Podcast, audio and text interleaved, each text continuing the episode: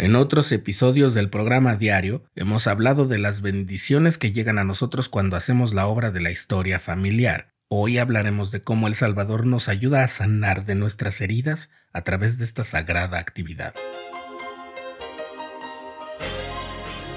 Estás escuchando el programa diario, presentado por el canal de los santos de la Iglesia de Jesucristo de los Santos de los Últimos Días.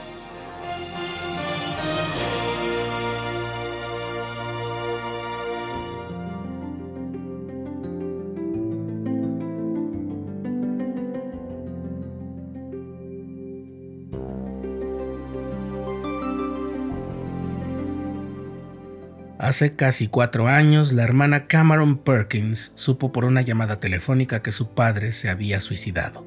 Para Cameron, su padre era su roca y lo consideraba un gigante espiritual, y seguro lo era. Lo acontecido fue resultado de los efectos psiquiátricos ocasionados por dejar de tomar un medicamento. En ese momento, mi mundo se hizo añicos, dijo Cameron, que es madre de cuatro hijos y miembro de la Iglesia de Jesucristo de los Santos de los Últimos Días en Arizona.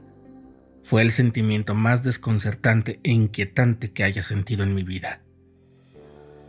Tras unas semanas, Cameron tuvo una impresión clara.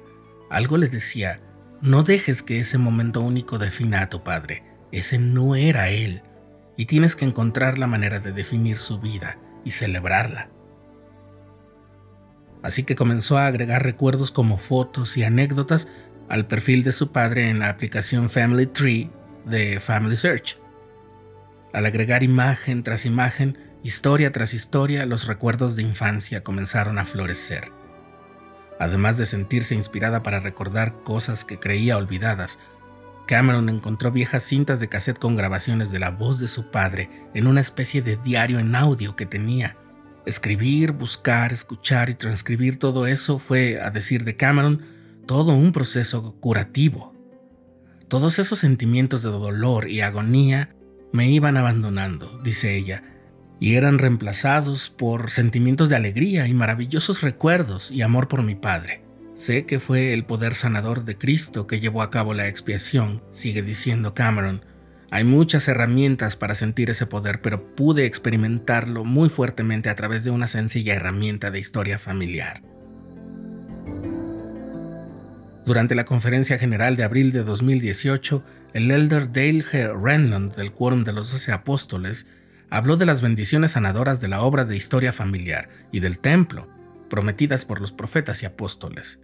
Una de las bendiciones que menciona el elder Renland es un mayor amor y aprecio por los antepasados y los parientes vivos para que ya no nos sintamos solos.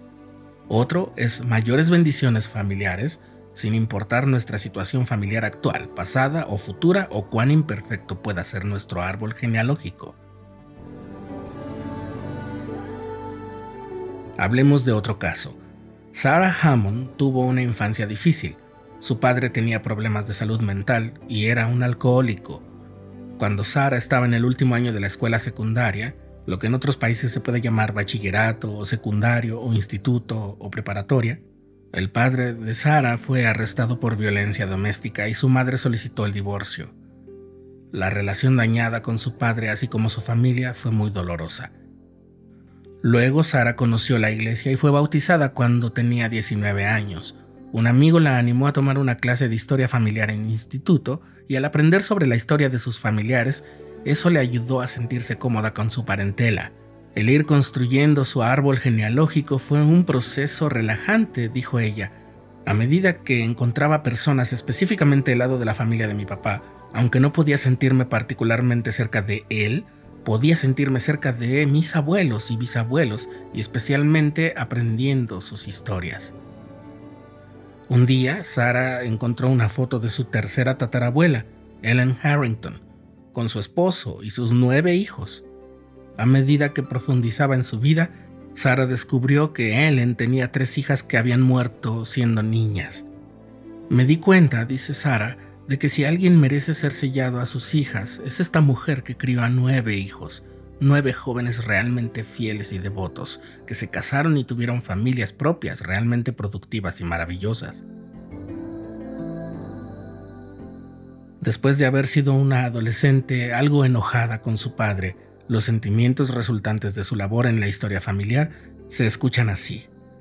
Tal vez debería darles a mis parientes vivos el beneficio de la duda.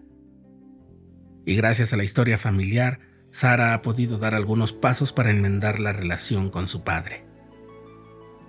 En la conferencia general de octubre de 2018, el presidente Russell M. Nelson dijo, los insto a que encuentren la manera de concertar una cita con el Señor con regularidad, de estar en su santa casa y luego mantener esa cita con exactitud y alegría. El Señor traerá los milagros que Él sabe que necesitan mientras hacen los sacrificios para servir y adorar en sus templos. Y la historia familiar es una labor de salvación que se lleva a cabo en el Santo Templo. Finalmente, el sencillo testimonio que se alza para hacer constar cómo Cristo extiende el poder de su expiación a quienes se dedican a esta obra es solo una frase dicha por un miembro de la iglesia que sufrió abuso físico y emocional en su niñez y adolescencia, además de la pérdida de los seres más cercanos en formas muy traumáticas. Él dice, al hacer historia familiar, ya no soy un ser humano destrozado por todas esas experiencias. Tengo fe y esperanza